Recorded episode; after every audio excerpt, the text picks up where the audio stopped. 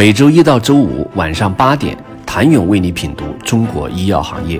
五分钟尽览中国医药风云。喜马拉雅的听众朋友们，你们好，我是医药经理人、出品人谭勇。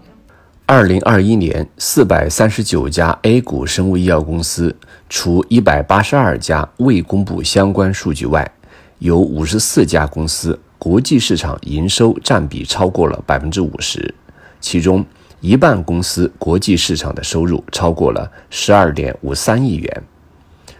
国际市场营收 TOP 二十的公司有七家是医疗器械公司，六家化学制药，三家为生物制品公司。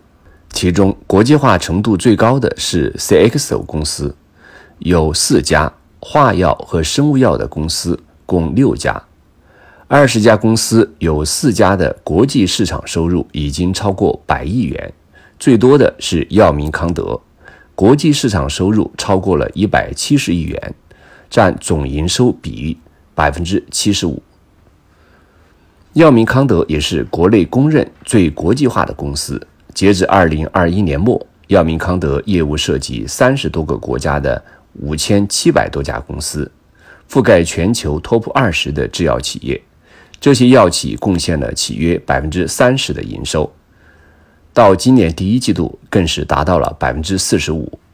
二零二一年，药明康德继续推进国际化布局，子公司和泉药业在美国特拉华州建立了制剂和原料药生产基地，这是该公司在全球范围内的第八个研发生产基地。与此同时，和泉药业还完成了对 BMS 瑞士 GMP 制剂生产基地的收购，这一基地成为和泉在欧洲首个生产基地。另外，药明康德去年还完成了对一家英国公司的收购。据悉，药明康德还在港股融资约六十亿港元，募集资金的百分之七十将用于海外业务，扩大全球产能。其中百分之三十五用于北美地区海外业务，百分之三十五用于亚洲及其他地区的海外业务，百分之十五将用于偿还银行贷款和其他借款，剩余金额将用于补充一般运营资金。药明生物国际化更为明显，二零二一年其在海外地区的收入占比超过百分之七十五，国内收入仅占百分之二十四点四。较上一年的百分之四十三点九几乎减半。此外，在其强调的全球双厂策略中，海外产能占比已经达到了百分之六十二。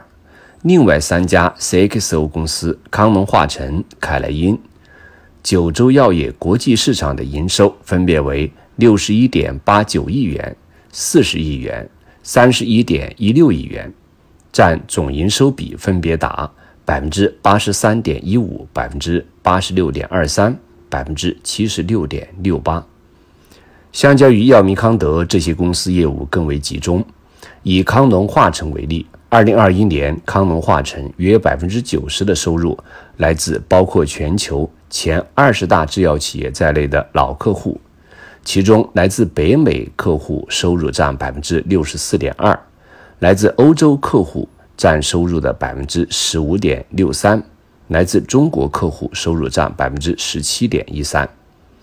随着国际化战略推进，康农化成在英国和美国已经有十个运营实体，超过一千一百名员工。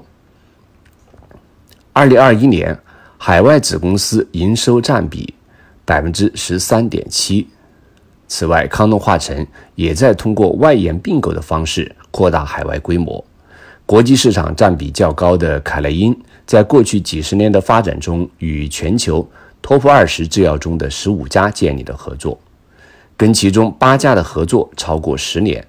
二零二一年，凯莱因与美国五大跨国制药公司二期或三期临床阶段小分子候选药物超过百分之三十，一家该比例达到百分之五十。海外合作内容不断深化。凯莱因还承接了海外创新药 API 的商业化生产。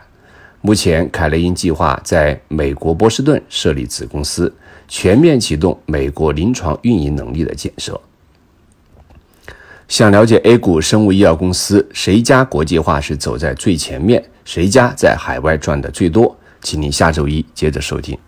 谢谢您的收听。想了解更多最新鲜的行业资讯、市场动态、政策分析，请扫描二维码或添加医药经理人微信公众号“医药经理人”，医药行业的新闻与资源中心。我是谭勇，周一见。